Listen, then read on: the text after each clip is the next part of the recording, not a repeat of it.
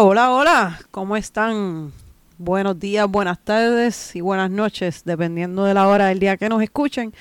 Esto es otro episodio de Evaluando Bien. Conmigo, como siempre, está... Marian Burgos. Escucha. Hola, hola. Y como siempre, yo, la doctora Jusino, que no me presente. Cuéntanos, Marian, ¿cómo estás hoy? Estoy bien, estoy un chichín nerviosa. Está un chichín nerviosa. ¿Por qué? No entiendo, ¿por qué? Cuéntanos, ¿quién, ¿quién está con nosotros hoy?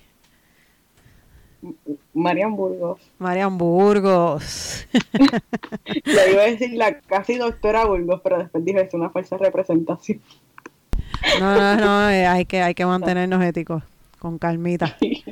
Sí, con sí. Calmita. Ya mismo, ya mismo. Sí, sí, ya mismito. Mira, este, Marian, y cuéntanos, ¿qué, ¿cuál es el tema?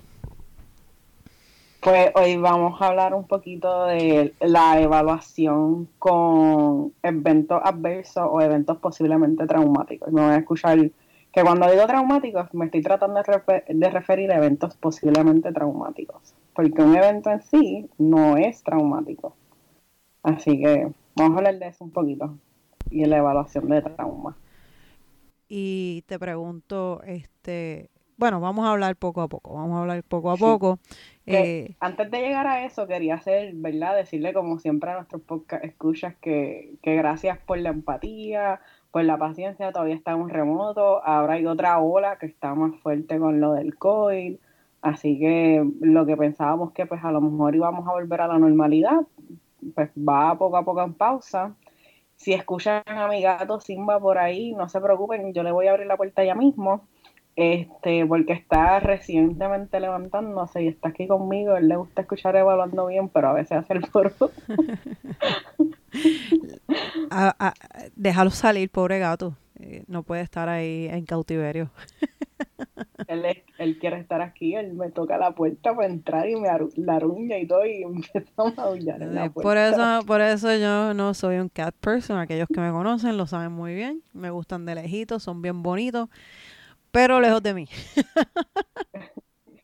Hasta que conozca a Simba. Simba me enamoró. Bendito. Yo tampoco era cat person. Bendito. Pero pues. Bueno. volviendo evaluando bien. Tengo un mensaje. Eh, Sí, me llegó, me llegó. Déjame ponerle, ponerle mute al, reloj. Es que el reloj usualmente es el que hace el alboroto. No, mi reloj está en este silencio, silence, silence mode. sí. Hace tiempo no hay terapia, se nota. Cuéntanos, este, eh, Mariam, mira, la primera pregunta, como siempre, para todo el mundo. ¿Qué es evaluar bien para ti? Bueno, pues evaluar bien para mí va más allá de la evaluación formal. Y ¿verdad? yo pienso que eso va a relacionar un poco al tema de hoy. Y es como dijo el doctor Berrío, la evaluación comienza desde la sala de espera. Así que nosotros todo el tiempo estamos haciendo avalúos informales que no necesariamente vienen con un referido. Este, así que cuando nosotros recibimos distintos tipos de, de, de ya sea de terapia, este, de evaluación formal, ya nosotros estamos haciendo un proceso evaluativo. Así que para mí, evaluar bien no se limita a un espacio, pero siempre median dos aspectos esenciales, que es primero lo ético, siempre nosotros tenemos que tener las competencias y todo lo que dice este, los manuales éticos, y nosotros incluimos ahí el bienestar del cliente, del cliente. Y esto es incluyendo si no son aspectos que necesariamente presentan favorablemente a la persona, porque muchas veces cuando nosotros hacemos eh, o estamos evaluando diagnósticos de discapacidad cognitiva o de algún PEA, no vamos a presentar es necesariamente bien al cliente, pero sí nosotros vamos a resaltar esas fortalezas y vamos a resaltar las necesidades que tiene el cliente y a lo mejor esas necesidades, ¿verdad? Son un poco difíciles, pero nos presentan las necesidades del cliente y pues estamos en búsqueda de ese bienestar.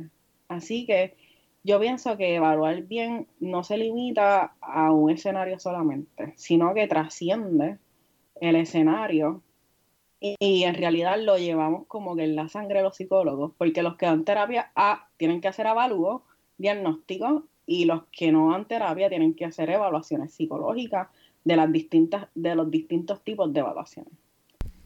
Así que eso está bonito. Para mí eso. Está bonito. Es más, estoy aquí inspirada y todo. me gustó, me gustó. Marian Coelho. no, no me gustó. Yo te pregunto, Marian, a través de, estos podcasts que tú has ¿verdad? estado conmigo, has tenido esta experiencia. ¿En algún momento esa definición cogió forma o cogió más forma de lo que, de lo que tenías antes? Eh, ¿Has cambiado en algo tu manera de pensar en cuanto en cuanto a esa definición? Claro, yo siempre digo que nosotros somos aprendices de la vida. El que no aprende se estanca. Exacto. Y, y entonces escuchar siempre a, los invitados es bien bueno, porque uno tiene una perspectiva totalmente diferente y uno dice, mira, sabes que yo no había pensado en eso y me hace mucho sentido y tienes razón. Este, y verdad, no siempre vamos a estar de acuerdo con todo, pero hay cosas que por ahora que yo siempre he estado de acuerdo con todo lo, con todas las personas que han venido al podcast, este, de lo que ellos definen evaluar bien. Y si tú te das cuenta, todos resaltan el aspecto ético. Todos. todos han resaltado el aspecto ético dentro de la evaluación. Y a lo mejor es porque nos topamos con muchas cosas que no se deberían de hacer en la calle, esa es la realidad. Este y resaltar eso es bien importante porque incluso los otros días que estaba hablando con, con uno de los que, de los que, ¿verdad? Nos, nos llevan al tanto con, lo de lo ético, que es el doctor Quintero, que muchas veces nosotros miramos las leyes y el no ser demandable, pero si nosotros somos éticos, la ética va por encima de las leyes. Claro. O sea, las leyes a, lo mejor no están ni al día con lo ético, así que si nosotros somos éticos, nosotros estamos haciendo lo mejor posible, incluso lo ético es lo mínimo requerido, pero nosotros podemos hacer más allá de eso. Sí. Así que siempre tener en cuenta eso. Y, también tener en cuenta que el código de ética se está revisando actualmente. Este, y luego eh, tenemos al doctor Berríos que tiene una, una cita con nosotras eh, para, ¿verdad? Cuando ese, ese código de ética esté, esté listo, eh, venir, ¿verdad? Y discutirlo más a fondo, tal vez los cambios, las cosas nuevas, tal vez lo que se quedó fuera. Eh, ahí está Marian moviéndose un poquito, eso es culpa de Simba. Em, así que prontamente, ¿verdad? Cuando ese código esté listo, porque todo esto es un proceso eh, que toma mucho tiempo, son varias revisiones, eh, hay abogados envueltos, así que, ¿verdad? Estoy segura que en algún momento estará listo y, el doctor Berrío vendrá y, y nos hará un pequeño resumen.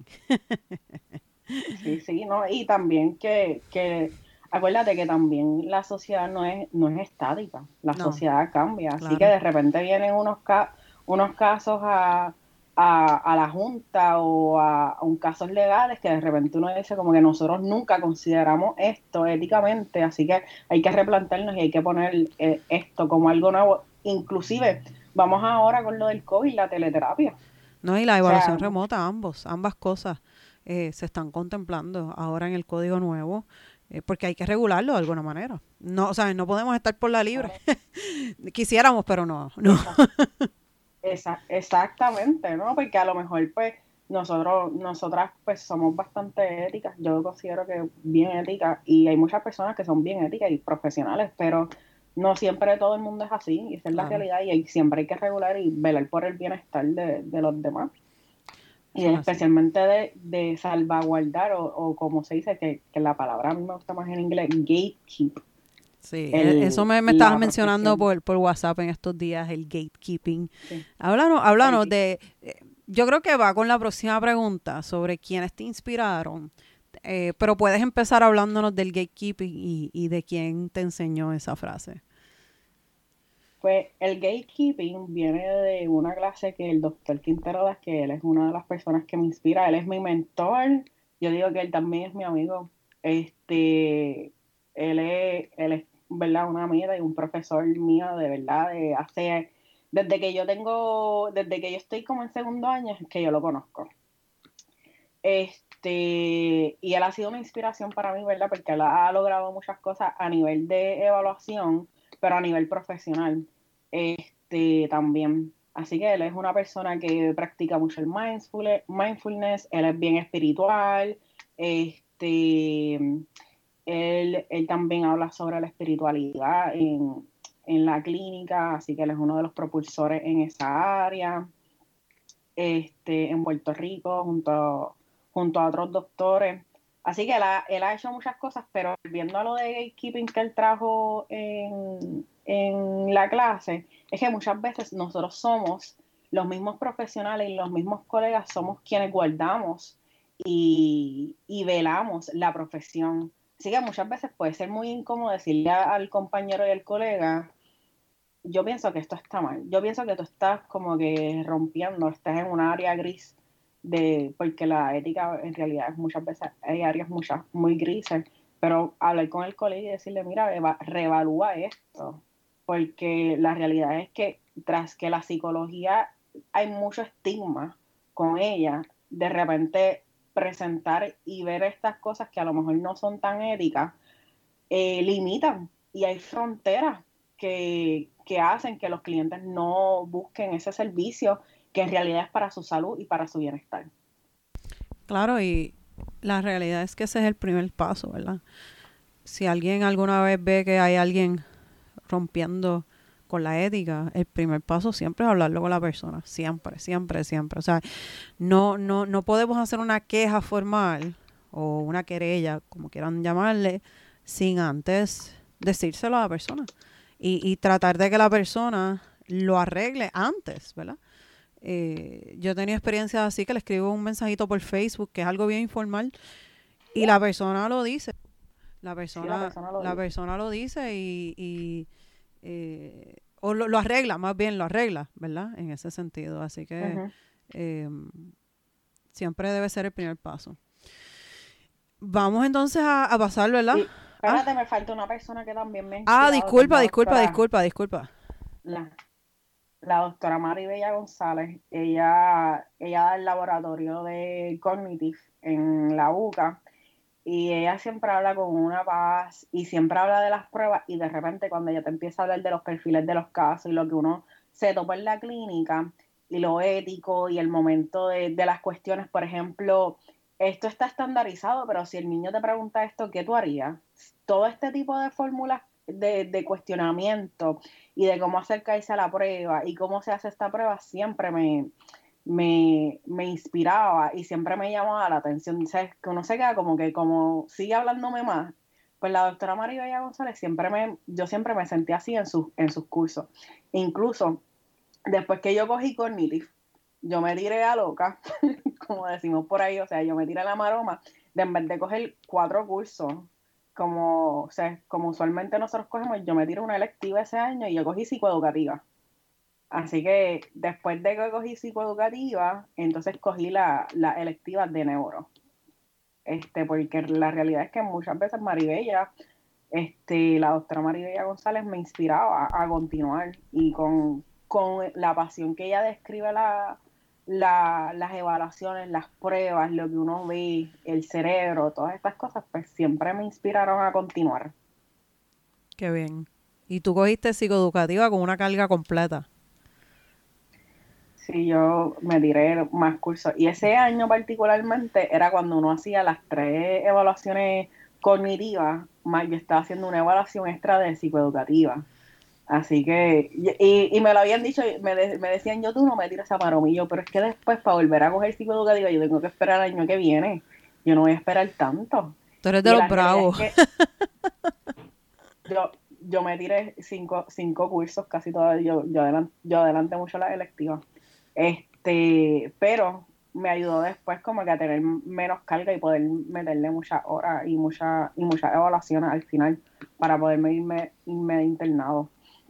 Este, pero yo cogí la, muchas de las electivas antes, algunos compañeros también lo hicieron, este, pero dentro de todas, pues, la, las de evaluación cogerla antes eran importantes porque cuando a lo mejor yo no tenía una psicológica para evaluar y que yo necesitaba cumplir los requisitos del, módulo, pues tenía las psicoeducativas para, para vaquearme y tenía otro adiestramiento que me ayudó. Sí, Es un poquito diferente a, como lo hacen, ¿verdad? En, nuestra universidad. Así que eh, es interesante escucharlo porque, eh, pues obviamente no, no, no es la misma experiencia, ¿verdad? Que nosotros tenemos en, en Ponce. Eh, pero qué bien, ¿verdad? Porque tienes una experiencia en evaluación, yo creo que sobre algunos otros estudiantes. Así que pienso que, que, ha sido muy fructífero ese, esa manera, ¿verdad? De, de, de, hacer las cosas. Em, pero nada, vamos a continuar, ¿verdad? Ahora más con eh, la, entrevista como tal, ¿verdad? Eh, en cuanto a cuál ha sido, ¿verdad? Tu experiencia en evaluación. Ya nos contaste un poquito de psicoeducativas y de cognitivas y cosas así. Pero vamos a entrar, ¿verdad? En el tema ya de trauma. Eh, quiero, ¿verdad? Que nos expliques un poquito tu experiencia, pero también ¿Cuál ha sido tu preparación? Sabemos todos que, ¿verdad? Eres casi, casi interna. Eh, pero, by the way, felicidades. Pero queremos saber un poquito de, cómo te has ido preparando en cuanto al uso de estos instrumentos de trauma y, ¿verdad? De adverse childhood experiences para, para ¿verdad? Eh, empezar por ahí. Ok, pues quiero aclarar y hacer un disclaimer, o como nosotros decimos en español, se supone que es un relevo de responsabilidad, pero en realidad pues, me gusta más disclaimer. Este, yo no soy experta en el área, yo, ¿verdad? Yo voy a compartir aquí desde mi experiencia, este, que, pues que he estado en dos centros en Puerto Rico que atienden víctimas de abuso sexual y víctimas de otras tipologías de maltrato, como violencia doméstica, negligencia, child maltreatment, que muchas veces pues está relacionado a trauma. Este, en, estas, en estos centros, pues yo he tenido la oportunidad de tener la exposición de evaluar personas que han tenido eventos adversos y muchos de ellos, ¿verdad? han salido, ¿verdad? A relucir que son eventos traumáticos para ellos o para ella. Este, así que mi mayor, mi mayor experiencia ha sido en evaluaciones de personalidad que son mis favoritas, en escenarios de violencia. Así que esa es más o menos mi experiencia. He tenido otras experiencias que no son solamente esas, pero mayormente pues son, son esas. Y aunque tú dices que no eres experta, ¿verdad? Eh, ya básicamente puedes ser perito en la corte eh, como estudiante, eh, ¿verdad? Así que sepan eso, que tal vez usted no se considere experto, pero la corte puede ser que lo llame como quiera a testificar como, como perito, ¿verdad? En algún caso. Así que eh, eso hay un, un, caso en Puerto Rico que, que, ocurrió así. Así que para que sepan, por si acaso. Lean mucho del tema, lean mucho del tema y muchas educaciones continuas, por favor. Y también este, estuviste tomando una certificación, ¿verdad? De abuso sexual em, recientemente. Eh, y has tomado otros cursos, otros entrenamientos allí en la, en la clínica, ¿verdad? Sí, este, hay uno de los programas de la clínica, este, no, este, hay uno de los programas de la clínica que es el programa PAF, que ellos, ¿verdad? Ellos hablan desde la evaluación desde el ámbito forense en, en alegaciones de abuso sexual, este, hasta evaluaciones o avalúos dentro de terapia o antes de que se comience la terapia para hacer una buena conceptualización del caso. Así que yo no solamente he sido expuesta porque decidí tomar una certificación, también en los programas donde he participado, que también hay otro, otro, otro centro donde he participado, que era lo que estaba hablando, que también hablan y te requieren que, que utilices instrumentos de avalúo o lo que se llaman outcome measures también, para evaluar este, según el tratamiento que se dé, en los síntomas que habían al inicio y los síntomas que hay eh, luego de. Este, también eh, me he expuesto, ¿verdad?, a otro tipo de entrenamientos, ¿verdad? Este, como a lo mejor son algunas terapias este, de trauma, y pues de ahí también se hablan de algunos inventarios o, cuestionarios que se utilizan. También he ido a webinars, cosas así por el estilo, pues que me he expuesto a este tipo de, de población. Y, todo eso es bien importante eh, y mantenernos al día. O sea, los webinars y todo eso que tú nos estás hablando es lo que nos mantiene al día. O sea, ahora mismo todo es webinar o todo es por internet, así que estamos aprovechando muchos de nosotros a tomar todos estos trainings y todas estas cosas porque Oye, no son presenciales. Nos ahorramos un par de, pesitos en el viaje. Mira, eh, yo, yo creo que ella la voy a traer más adelante, pero la doctora Elaria Gil para mí es como una gurú dentro del tema de trauma. di, di, el, el, el, nombre de nuevo, perdóname, di el nombre de nuevo. Eh, Eliana Gil. Ok, pues si acaso. Ajá. Sí, este, para mí ella es una de las gurús dentro de trauma. Este, y yo voy a viajar a Virginia a coger su entrenamiento. Y por el COVID, pues pude coger el entrenamiento este, virtualmente. Y la conocí virtualmente.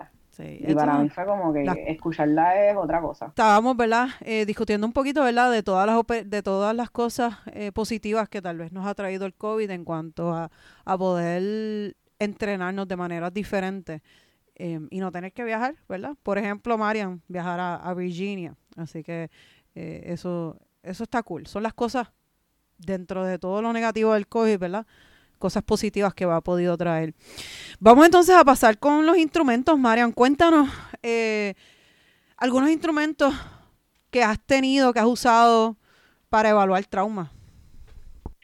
Pues primero yo pienso que, uno tiene que definir lo que es trauma. Antes de, poder evaluar, ¿verdad? Nosotros tenemos que tener un concepto básico de qué es trauma. Y, ¿verdad? Este, la SAMSA o la SAMSA, la he escuchado de las dos maneras, este, define trauma por, por las tres E que es el evento, la experiencia y los efectos. Y siempre y cuando, ¿verdad? La, la persona tenga un evento que pues, nosotros reconocemos que es posiblemente traumático, como por ejemplo abuso sexual, violencia doméstica, eh, huracanes, terremotos, eventos atmosféricos, etcétera, ese evento tiene una posibilidad de ver cómo la persona lo experimente para luego de que lo ha experimentado y cómo lo ha atravesado, tener un efecto en la funcionalidad tanto física, mental, psicológica y hasta espiritual, porque también hay efectos en toda esa área.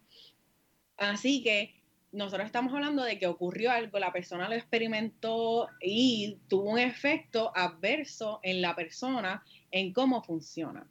Así que cuando nosotros, ¿verdad? Estamos evaluando el, trauma o los efectos del trauma, nosotros vamos a estar eh, tomando en consideración esos efectos.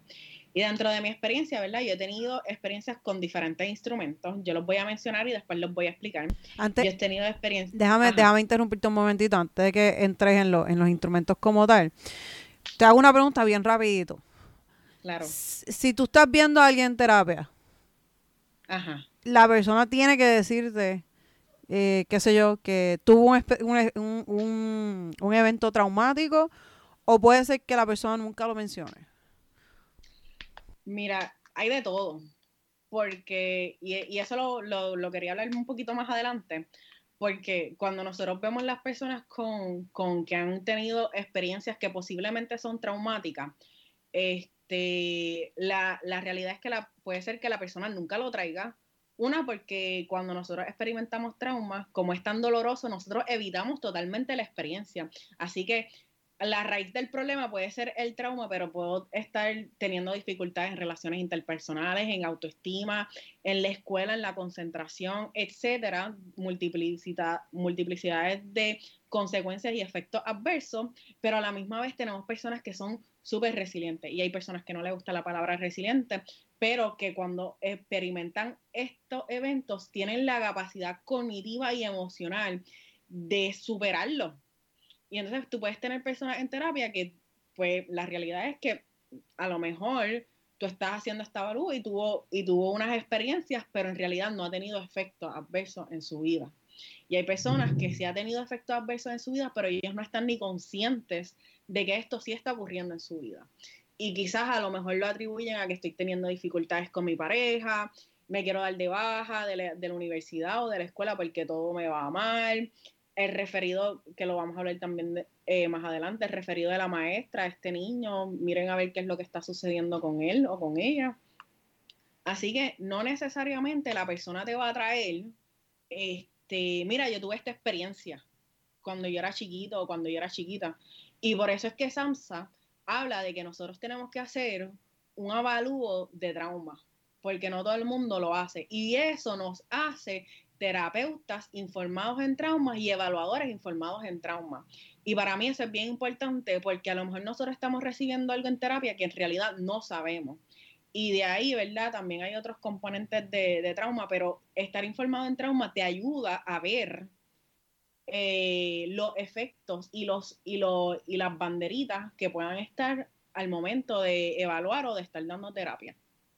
Hay otros componentes de ser terapeuta y evaluador informado en trauma, pero yo creo que eso es para otro podcast. Sí, sí, sí, obviamente porque, eh, oiga, eh, este tema de trauma es súper complejo y súper, eh, ¿cómo diría? Ajá, exacto. pero, pero también es, es, bien amplio, o sea, hay muchas cosas que se pueden hablar, muchas cosas que se pueden discutir. Eh, incluso el doctor Efraín Río, eh, dentro del neuropsicoanálisis, él te explica, ¿verdad? el trauma desde cómo el cerebro maneja eh, las, las, memorias y cómo ¿verdad? se guarda esta información y cómo se puede fragmentar esta información. Eh, pero definitivamente eso es para otro podcast. Quién sabe si algún día lo tenemos por aquí y sería súper interesante. No evaluación como tal, pero obviamente influye en el proceso evaluativo. Claro. Así que eh, sería muy interesante. El doctor Vanderbilt, este Dejar, este, él, él hace el libro de The Body Keeps the Score, el cuerpo lleva la... Ah, sí, sí, lo he visto, lo he visto. En su libro él habla de que el cerebro cambia con un evento adverso o traumático que, tenga ese efecto. Se transforma de completamente. exactamente. Así que nosotros vamos a tener un impacto a nivel cerebral que se va a ver en otras áreas y nosotros tenemos que hacer un avalúo este, sobre qué es lo que está pasando con la persona, ya sea resiliente o no resiliente. Este, o que pues el efecto fue adverso o no, o la persona pues lo manejó este, diferente a otras personas, porque son características diferentes. Sí, y, la teoría de, de diatesis estrés tal vez también lo explica un poco, ¿verdad? Hasta dónde yo aguanto el estrés y hasta dónde otra persona aguanta el estrés. Eh, que son teorías, ¿verdad?, que se dan en todas estas clases teóricas de primer año doctoral. Así que, pero nada, cuéntanos, que te había interrumpido, ¿verdad? Pero cuéntanos ahora de los instrumentos. Pues volviendo a los instrumentos, yo he tenido experiencia y administrado y corregido los instrumentos del ACE, que es el ACE es Adverse Childhood Experience. También he tenido experiencia con el TCI2, que es el Traumatic Symptom Inventory, el TSCC, que es el, Trauma Symptom Checklist for Children, y el, TC, el que es el Traumatic Symptom Checklist for Young Children. También he tenido experiencia con el CBCL, que es el Child Behavior Checklist, y el inventario que es Sexualized Behavior Inventory. El Child Sexualized Behavior Inventory, este, que ¿verdad? es un poco un avalúo de las conductas sexualizadas problemáticas. El Adverse Childhood Experience es un instrumento que yo empecé a utilizar con María este, en una fundación sin fines de lucro. Y este instrumento este, tiene alrededor de 10 preguntas. Y estas 10 preguntas van a ir a través de diferentes experiencias que pueden ser potencialmente traumáticas para los individuos, pero van a ir desde las edades desde 0 a 18, a 18 años. Y ¿verdad? hay diferentes, por ejemplo, clasificaciones de negligencia, abuso o disfuncionalidad en el hogar. Por ejemplo, alguien puede decir como que, mira, yo me, mis papás se divorciaron y para mí eso es como que súper normal, pero hay otras personas que dependiendo de las circunstancias, ese divorcio puede ser una, una experiencia adversa, significativa, y pues eso se contempla dentro de este instrumento, toda esta experiencia. Y este instrumento es sumamente sencillo porque lo que la persona está haciendo es un avalúo de esta experiencia este, pero a nivel médico, que se utiliza este instrumento, hay mucha evidencia este, incluso ahora mismo, eh, creo que es hasta el 2022, hasta el 2022, este, que hay un entrenamiento gratuito este, con, el CDC sobre los ACEs o los Adverse Childhood Experience. Así que si a usted le interesa esta área y quiere tener ese entrenamiento en el, ahí en internet, el CDC. Incluso hay un entrenamiento para profesionales de salud mental, que es más específico y hay, y hay otros paramédicos. Este, y este instrumento es sumamente importante porque nosotros estamos viendo varias cosas aquí. Lo primero que estamos viendo con este instrumento es las experiencias de la persona. Lo segundo que estamos viendo en este instrumento es que hay evidencia que te dicen que si tú tienes una puntuación de cuatro o más, eso significa que tú tienes múltiples factores de riesgo para la muerte. Este, efectos cardiovasculares, efectos este, a nivel fisiológico, a nivel mental, etc. Y seis o más, hay una disminución de vida por 20 años. Y el instrumento tiene 10 premisas y con esas premisas la persona lo que contesta es sí o no. Si es sí, tuvo esa experiencia, tú le das una puntuación de uno y si tú le das y si dice que no, es una puntuación de cero. Este, y este instrumento es de acceso público, usted lo puede ver, usted puede buscar en internet, usted puede ir al CDC, incluso usted lo puede hasta tomar y más o menos ustedes saben, ¿verdad? Las experiencias que hay ahí y también este está el adiestramiento que mencioné. Y hay un, este, discúlpame, hay un hay un TED de, creo que es una pediatra, que ya trabaja en poblaciones eh, pues de bajo, bajo nivel económico. Y ella ha hecho varios, em, no sé el nombre de ella, porque de verdad no me recuerdo, pero me recuerdo haber visto el TED y ella ha hecho varias em, publicaciones con el ACE y estos niños, ¿verdad? Que, que, se, que se crían en, en pobreza. Así que trate de buscarlo por ahí en TED, tal vez con ACE o algo así, pero eh, muy interesante, muy, muy interesante.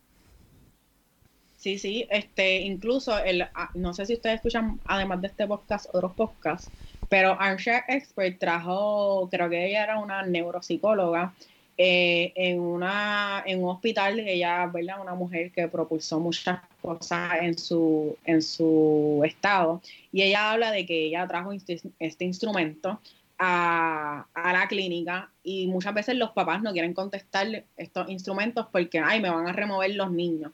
Pero cuando uno le empieza a explicar, mira, este instrumento no va a decir nada mucho porque este, de aquí nosotros sabemos y estamos pendientes a que tu hijo puede desarrollar o tu hija puede desarrollar estas condiciones de salud eh, físicas, no es ni de salud mental, aunque también hay unos indicadores que pues eres propenso a desarrollar salud, eh, diagnósticos de salud mental.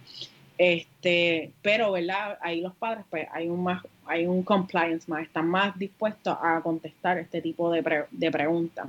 Pero más allá de eso, ellos siempre presentan, o por lo menos lo que yo he visto en, en los entrenamientos que yo, que yo he visto y, lo, y las literaturas que he leído, es que ellos ponen una, una pirámide que va como en incremento desde la experiencia adversa y esta experiencia adversa va impactando este, a nivel emocional, a nivel cognitivo, a nivel físico y después va incrementando a conductas de riesgo, enfermedades, eh, y hasta llegar hasta muerte temprana. Así que para mí este instrumento, cuando uno está evaluando trauma, a lo mejor, pues tú dices, pues yo voy a hacer esta evaluación que a lo mejor es un referido de ADHD, y tú dices, pues déjame darle el ACE para ver y descartar que, o en el historial, en el historial que nosotros hacemos al principio, hacerle la pregunta, ¿has tenido alguna experiencia negativa o positiva este, que me quieras contar sobre tu vida y la persona pues obviamente se va a inclinar por contarte la positiva, pero también explorar esa área negativa que te haya impactado o que tú recuerdes eh, es importante. Este, y el ACE pues te va a ayudar también un poquito a tener este avalúo más objetivo de estas experiencias que ha tenido la persona y de por ahí pues uno puede tener como que un indicio de que pues sí debería de explorar esta área más. ¿Alguna pregunta con el ACE? No, no, eh, yo creo que está claro. está, está más que claro, más que claro. este, te iba a, tú tocaste ahí un, un tema medio tochi, yo creo. Eh, ADHD trauma. Eh, ¿Cómo los diferenciamos? ¿Tú sabes? Mira, la, el, yo puse un artículo en el grupo porque eso es algo que voy a tocar más adelante. Y la realidad es que muchos de los diagnósticos que nosotros vemos, este, si nosotros no evaluamos trauma, puede ser un mal diagnóstico.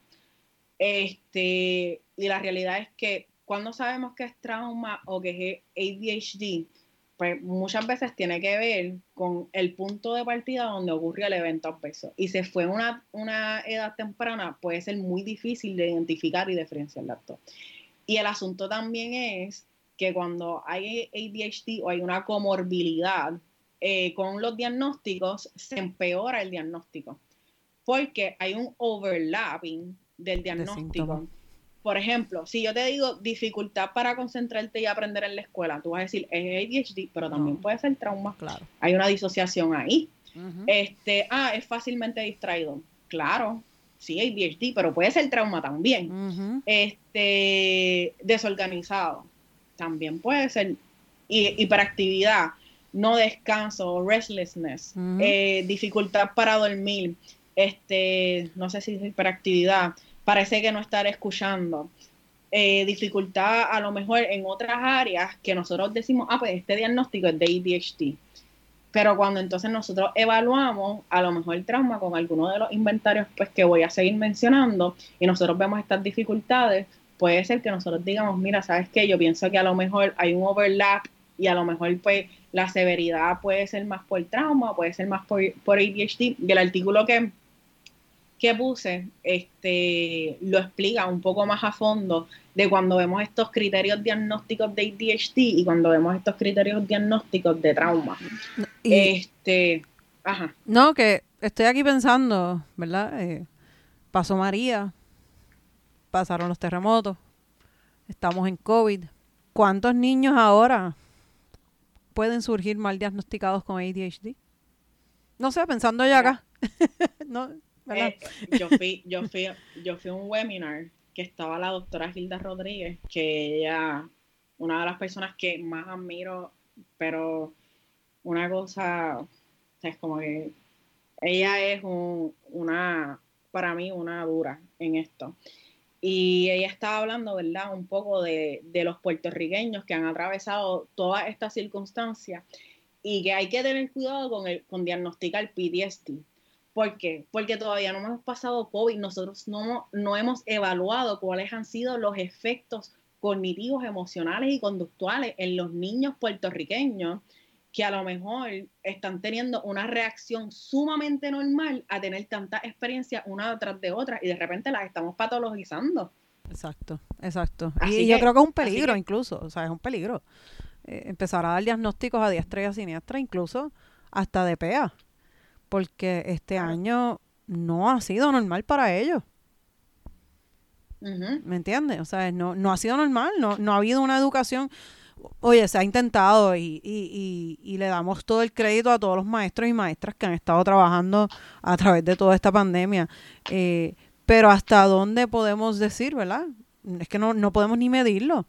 Cuán efectivo ha sido con todas las cosas, ¿verdad? Es que si se va la luz, que si se te va el internet, que, ¿verdad? Cualquier cosa puede pasar. A mí me ha pasado en mis clases. Pero incluso, incluso entre negligencia y, y uh, maltreatment, se está considerando el, el asunto de, de, la pobreza como un asunto de, y no es la pobreza como tal, sino, por ejemplo, la falta de exposición, la falta de exposición, lo, la comida que se, que se da, es la falta de nutrientes que a lo mejor puede, puede estar ahí. Este, el asunto de que muchas veces no hay experiencias como, como la hay, así que sí, hasta cierto punto hay cierta negligencia en donde a lo mejor esta persona estuvo aislada o no tuvo donde leer o, o habían otros, otros asuntos dentro de esa familia que muchas veces pues previene de que se desarrollen otras áreas, tanto a nivel cerebral como a exposición de experiencia tú tienes a lo mejor un, padre con uso y abuso de sustancias, este, claro, pues va a haber unas dificultades ahí. Así que el asunto del diagnóstico y trauma, hay un overlap este, bastante pronunciado, no solamente con ADHD, también hay con sustancias. Las personas que usan sustancias muchas veces eh, están escapando del dolor que están sintiendo este, y muchas veces han tenido experiencias adversas durante la niñez o durante su vida. eh, muchas veces yo he visto el oposicional desafiante diagnosticado y de repente es un trauma. estamos trabajando, estoy trabajando conducta y no me, y yo decía, pero es que como que hay algo más, como que esto no me suena y de repente, y estos fueron en los módulos tempranos, que, que cuando entonces doy un poquito para atrás y digo como que, pero es que no solo, porque ¿qué está pasando en la escuela? Y no me hacía sentido y de repente cuando yo doy para atrás hay una experiencia significativa de trauma donde había violencia doméstica, donde había encarcelamiento, donde había uso y abuso de, de sustancias, donde había este, armas ilegales dentro del hogar. O sea, habían tantos factores que cuando yo sumaba el yo decía, aquí hay más de cuatro ya. Y solamente tiene poca edad. Así que. Imagínate, pobre niño o niña.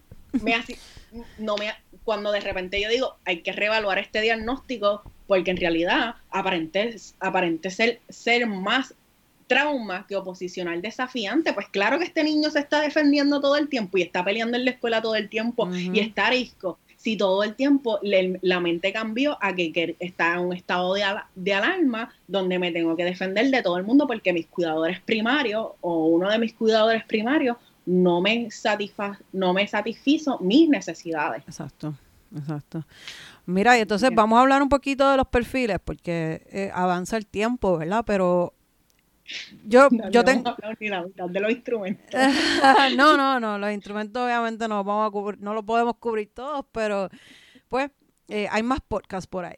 Eh, um, háblame de esta cuestión de los perfiles. Hay, primero, ¿verdad? Porque nosotros tenemos un profesor en común nos enseñó que esto de los perfiles eh, es sensible, porque verdaderamente hay perfiles. Bueno, con, con, trauma específicamente, hasta donde yo he leído, los webinars que he asistido y todos los profesionales que me, que me he topado, este, no hay, no hay perfiles ni características específicas para, para tú decir, mira, esta persona tuvo un evento traumático. Y esa es la dificultad que muchas veces hay en el área forense, que no hay instrumentos específicos, sino que nosotros nos tenemos que guiar por algunos criterios que nos dicen como que sí, mira, hay posibilidad, esto se sustenta, no hay suficiente evidencia, o, o mira, no, esto no, esto la, la, evidencia me dice que esto no ocurrió. Pero la realidad es que nosotros no sabemos este, qué ocurrió. Y cuando nosotros tenemos un avalúo de, de trauma, no hay un perfil específico, no vas a ver, ah, elevó mucho PTSD, elevó mucho esto, porque como dije al principio, hay personas que son, se manejan bien el evento y son bien resilientes y cuando tú vienes a ver, este, no elevó nada. Este, incluso yo he tenido clientes que los que ellos no reportan nada, pero los papás son los más preocupados y pues la realidad es que quien tiene que estar en terapia y manejar toda todo este evento adverso y los efectos de este evento como víctima secundaria es el padre. Y nosotros lo que hacemos es prevención con el niño. Porque el niño está súper bien. O sea, es como que y, en ese, y, lo, y lo importante es que acuérdate que el individuo va cambiando, así que no es estático. En esa etapa de desarrollo, en ese momento en esa circunstancia, en ese contexto, súper, no había nada pero en, otros, en otras circunstancias, cuando a lo mejor tenga más capacidad cognitiva, cuando a lo mejor entienda lo que ocurrió o cuando se recuerde mejor o lo que sea, puede ser que necesite terapia, una evaluación psicológica más profunda. Claro. claro. Así que no hay perfiles específicos. Mi experiencia con los perfiles es que hay mucha diversidad en la presentación. Yo he tenido clientes que on the report, que dan por debajo y no está pasando nada, este, pero elevan unas escalas en específico y la de on the report es la que me sale, me sale bajita. Este, que verdad, eso tiene que ver con los instrumentos, que hay unas escalas igual que la, que la MMPI, que, que se eleva, ¿verdad? Este, la escala de live o la escala de, de under report o sub report. Lo más que he visto es el over report, este, que me da mucho, mucha información porque a pesar de que hay un over-report, me está diciendo que la persona está en mucho dolor, en muchas circunstancias de síntomas que no está pudiendo manejar, este, y a pesar de que es un over-report, en realidad está bien angustiado, que es cuando también nosotros vemos el MMPI. Sí puede estar sobre reportando los síntomas porque a lo mejor hay una evaluación, qué sé yo, de seguro social o, de paternidad o lo que sea, este, Este, pero cuando nosotros estamos en terapia o estamos teniendo una evaluación que a lo mejor es para terapia, que son sido los mayores referidos que, que he tenido, nosotros vemos este over report y nosotros decimos la persona está pasándola mal. Sí, no, claro. Este, pero eh, mientras tú hablas, estoy pensando también en cómo todo esto juega un papel importante en la Rochelle porque obviamente no puedo dejar de pensar en esa prueba. Eh, yo, he dado la Roche con, trauma también. Sí. Dale, y, dale, dale. Y ahora incluso con el nuevo sistema, ¿verdad? Hay unos contenidos críticos que, te hablan de trauma. Estos, contenidos mórbidos también te pueden, eh, tal vez, de alguna manera decir, ¿verdad? Eh, además de una depresión, que hay un dolor profundo eh, que es lo que tú estabas mencionando, ¿verdad? cuánto dolor está, en cuánto dolor está esta, esta persona, ¿verdad? Eh, y pensando, ¿verdad? Más o menos en todos estos eh, variables que, que la Rocher también trae y que nos ayudan también a de alguna manera eh, evaluar el trauma que obviamente no está dentro de los instrumentos que, que, tú nos hablas, porque tú nos estás hablando de instrumentos específicos, ¿verdad? Ya la Rocher es un instrumento mucho más eh, eh, que eh, abarca más, ¿verdad? más de personalidad y, otras cosas. Eh, pero sí, tiene muchos índices que, que, pueden de alguna manera indicarnos. y, y, yo creo que de eso se trata, ¿verdad? Y, y lo hemos enfatizado anteriormente, multimétodo. ¿Sabes? No me quedo con un solo método. Tengo que, que, que hacer otras cosas, ¿verdad? Otros instrumentos, eh, las observaciones clínicas, etcétera, etcétera. Así que, ¿verdad? No, no nos podemos alejar, ¿verdad? Eh, de eso. No sé si ibas a añadir otra cosa más allí. Sí, y mi, mi experiencia con, con la Rocha, usualmente cuando evalúo este trauma, he tenido la experiencia por lo menos de evaluar tanto abuso sexual como eh, violación y violencia doméstica. lo primero que he visto, ¿verdad? Ese aspecto de Pure Human Relationships. Eso se, se, se levanta mucho este, dentro de, de, la Roger. Este, y también el aspecto de lo que, lo que las personas usualmente dicen, el aspecto mórbido. Eh, hay personas que cuando hay, mucho asunto también de, hay sexual concerns, que es la que sale con el método comprensivo. Sí, no, y eso se le va. Y están, ya están los, si mal no recuerdo, están los contenidos críticos. Este, y, y lo que he visto mayormente es eso. Eh, pobre eh, human relationships, eh, mayormente, casi siempre, no, sé si puedo decir esto, no describen interacciones entre, no hay casi humanos. No hay casi humanos y no hay, no hay casi ni relaciones entre ni acciones que de cooperación ni, casi todos son este oh, para ponerlo así. Sí, sí, sí. No entrar mucho en descripción. No, no, y créeme que quien sabe de Rochard entendió completamente lo que tú acabas de decir.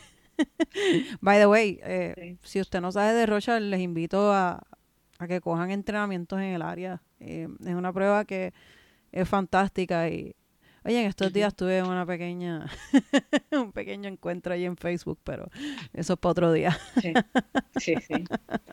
Pero lo, lo, que mayormente yo quiero que las personas se lleven del podcast de hoy es que si usted tiene una evaluación, por lo menos dele algún instrumento, el ACE. El ACE te va a dar algo que te pueda decir, mira, si tuvo experiencia, a lo mejor este diagnóstico se, se puede explicar incluso en terapia. Cuando uno está en terapia, que uno como que está trabajando relaciones interpersonales, está trabajando esto y y de repente te estás dando cuenta que no está dando pie con buena, vamos a dar un poquito para atrás. Este, puede ser que sea otro asunto. Eh, que puede ser que la, raíz del problema no sea lo que estamos trabajando y sea un, aspecto de trauma. Especialmente en, y me corría si, si, si estoy mal, ¿verdad? No soy experta en el área, pero y yo tampoco. no, no, pero, eh, ¿verdad? En esta conversación que estamos teniendo, sí, sí. En esta conversación que estamos teniendo entre pares, eh, la psicopatología severa, como por ejemplo, eh, el. Ay, Dios mío, se me fue la palabra ahora mismo, ¿verdad? Pero todos estos diagnósticos de psicosis, ¿verdad? Muchos de ellos pueden estar arraigados en trauma. Sí. Estoy esperando a ver si Este tú me dices que sí, porque no, no sé.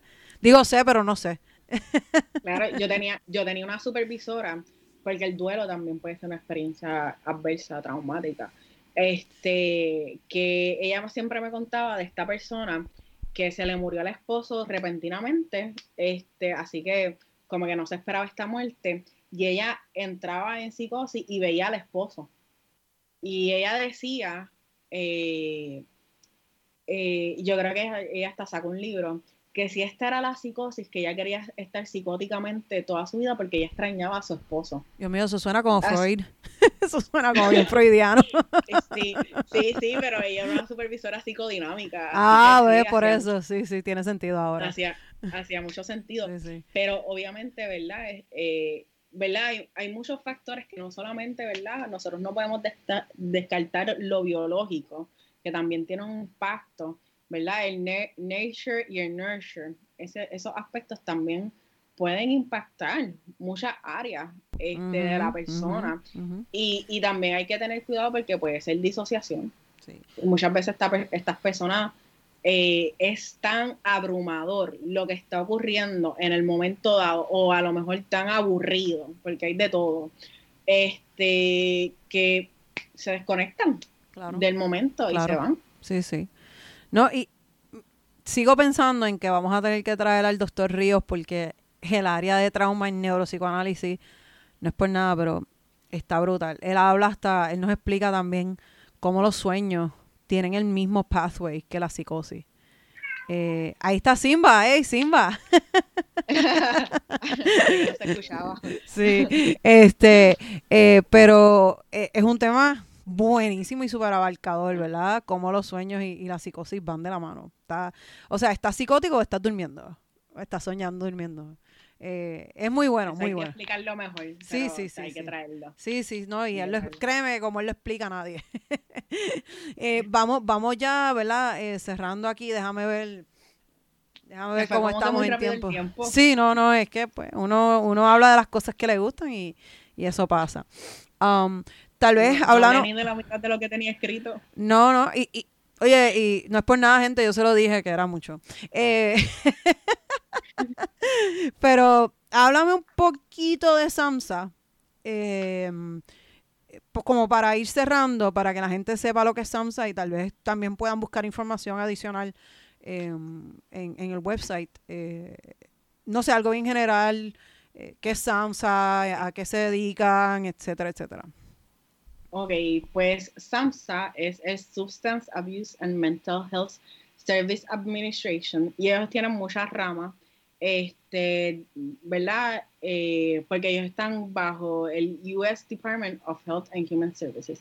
Así que muchas veces ellos hablan de la acreditación, o no de la acreditación, sino de, de el evidence base, cuánto evidence base tienen algunos algunos tratamientos, pero también hablan sobre algunas guías este, y los servicios que le dan ¿verdad? a las personas.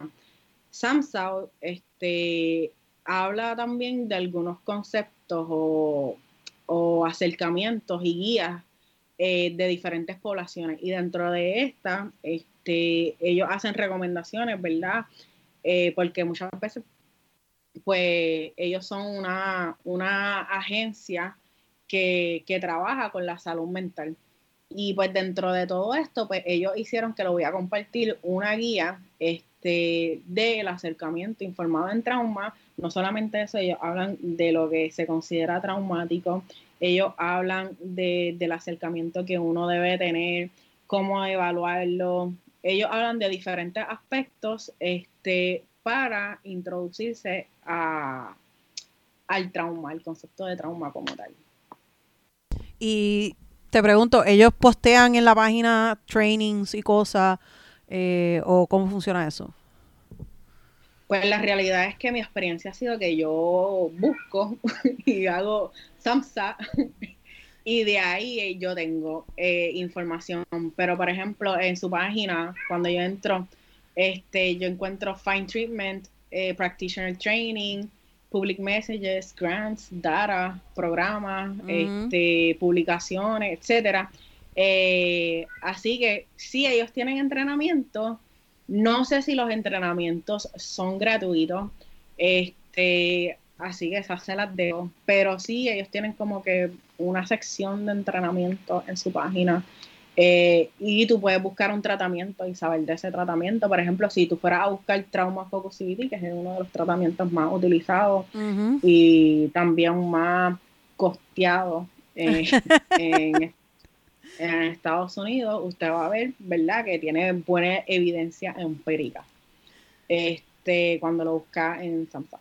Sí. Y no es que le estemos ¿verdad? dando publicidad a esta página ni nada, pero entendemos que es un buen recurso. Eh, y, ¿verdad? para dejarles saber a ustedes que eso existe. Y especialmente a los estudiantes tal vez le, le saquen provecho y todos aquellos profesionales, ¿verdad? que también estén interesados en el área de trauma, porque nosotros, como decíamos ahorita, ¿verdad? Nunca dejamos de, bueno, nunca deberíamos dejar de aprender. Eh, esa es la recomendación. Exacto. Exacto. Mira, y, una última cosita, este, Marian, eh, ¿alguna recomendación o algunas recomendaciones que, que puedas darle a, nuestros podcast escuchas? Pues siempre digo, edúquese, no se quede con lo que la universidad este, le da ni con lo cómodo, porque la realidad es que buscar más allá y ser crítico de lo que sale todo el tiempo, porque por ejemplo puede salir un artículo que te diga, no, es, tal cosa, y de repente te sale un artículo que contradice todo.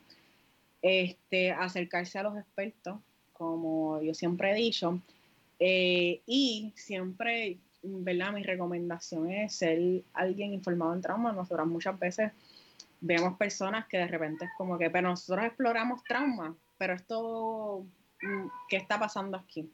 Y conocer del área, a pesar de que no sea un área que usted diga como que es mi fuerte, este, o yo quiero trabajar con eso, siempre es importante evaluar esa área.